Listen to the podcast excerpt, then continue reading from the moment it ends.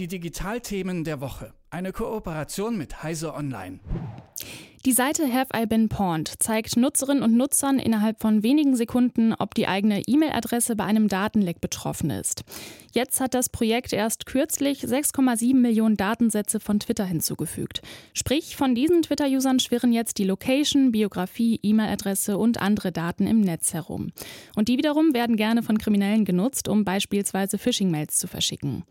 Wie funktioniert das Projekt Have I Been Pawned und wie kann ich mich vor Datenklau schützen? Das bespreche ich mit Jürgen Kuri, dem Chefredakteur von Heise Online. Grüß dich, Jürgen. Guten Morgen, grüß dich. Ich habe gerade mal meine E-Mail-Adresse bei Have I Been Pawned eingegeben und ich bin laut der Seite nicht von einem Datenleck betroffen. Kann ich mich jetzt auf diese Aussage verlassen? Äh, grundsätzlich ja. Äh, es ist natürlich so, dass immer wieder neue Datenlecks auftauchen, die dann erst mit der Zeit bei Helfer Bean Pond äh, eingepflegt werden. Aber grundsätzlich äh, versucht die Seite tatsächlich sehr aktuell zu sein bei, über bekannte Datenlecks.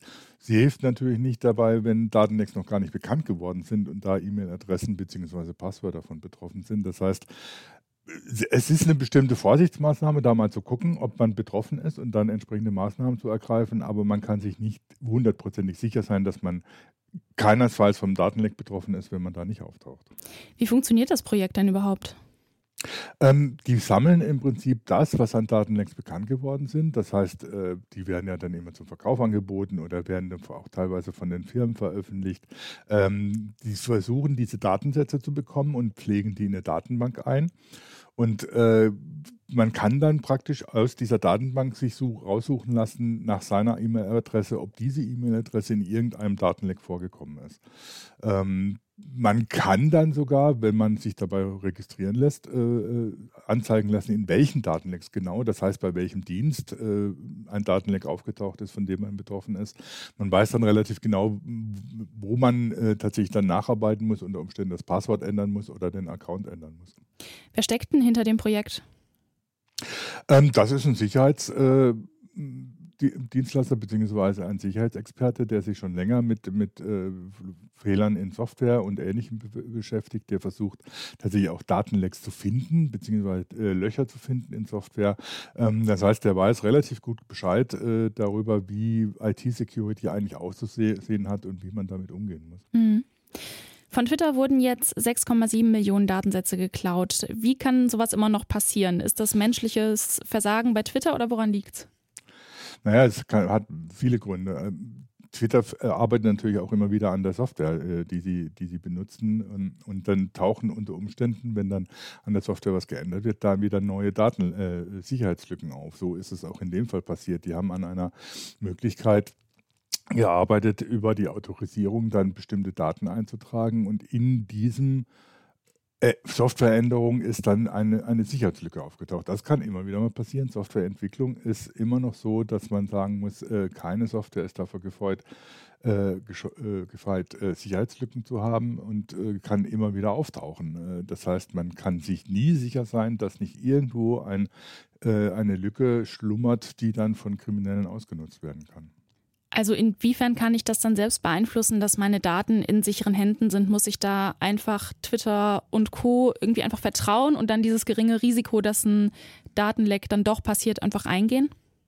Also wenn ich natürlich solche Dienste nutze, dann bin ich darauf angewiesen, dass diese Dienste auch vernünftig operieren. Das heißt, dass sie sich um die Sicherheit kümmern, dass sie ein anständiges Konzept haben ähm, und dass sie dann auch entsprechend operieren, wenn äh, Lecks auftauchen und damit äh, die entsprechenden äh, äh Lücken unter, schnell geschlossen werden. Äh, auf der anderen Seite passiert da natürlich immer wieder was. Das heißt, man muss selber natürlich darauf achten, dass man, wenn man solche Dienste nutzt, unter Umständen bestimmte Daten nicht, nicht angibt, wenn man sie nicht äh, unter Umständen in der Öffentlichkeit sehen lassen will.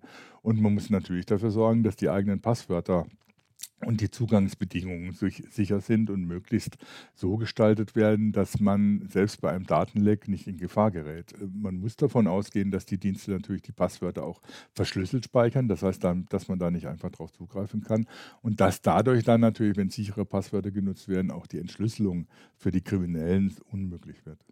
Heißt Passwortmanager benutzen oder wie sieht das dann aus in der Praxis? Was kann ich tun, um mich selbst zu schützen?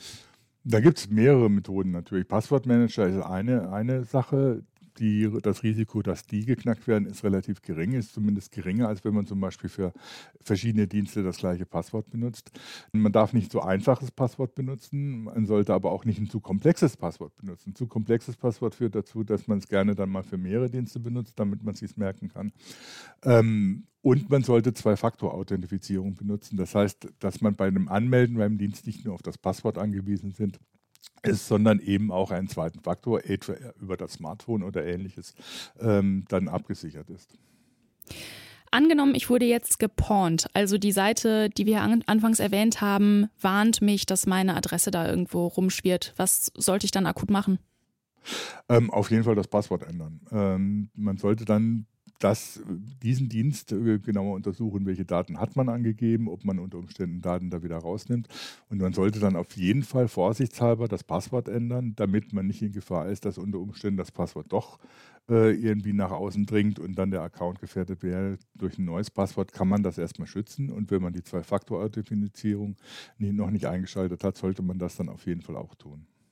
Gibt es ähm, über Have Pond hinaus noch Tools, die du empfehlen kannst, um so die Sicherheit zu erhöhen? Naja, die Tools, die man da benutzen sollte, ist der eigene gesunde Menschenverstand, wie man mit Passwörtern und Accounts umgeht und äh, unter Umständen dann eben Passwortmanager, Zwei-Faktor-Authentifizierung. Das sind eigentlich die Tools, um sowas sicher zu machen, weil Hyperband Porn ist ja einfach nur ein Hilfsmittel, um festzustellen, ob man unter Umständen betroffen ist. Wenn man gar nicht betroffen sein kann, weil man seinen Account genug abgesichert hat, dann braucht man im Prinzip auch dann äh, Helfer Ben Pond nicht mehr. Das sagt Jürgen Kuri von Heise Online. Wenn ihr checken wollt, ob, ihr, äh, ob eure E-Mail-Adresse geleakt wurde, dann könnt ihr das tun bei Have I Been Pond. Ich verlinke euch das doch mal in den Show Notes. Danke, Jürgen. Gerne. Die Digitalthemen der Woche. Eine Kooperation mit Heise Online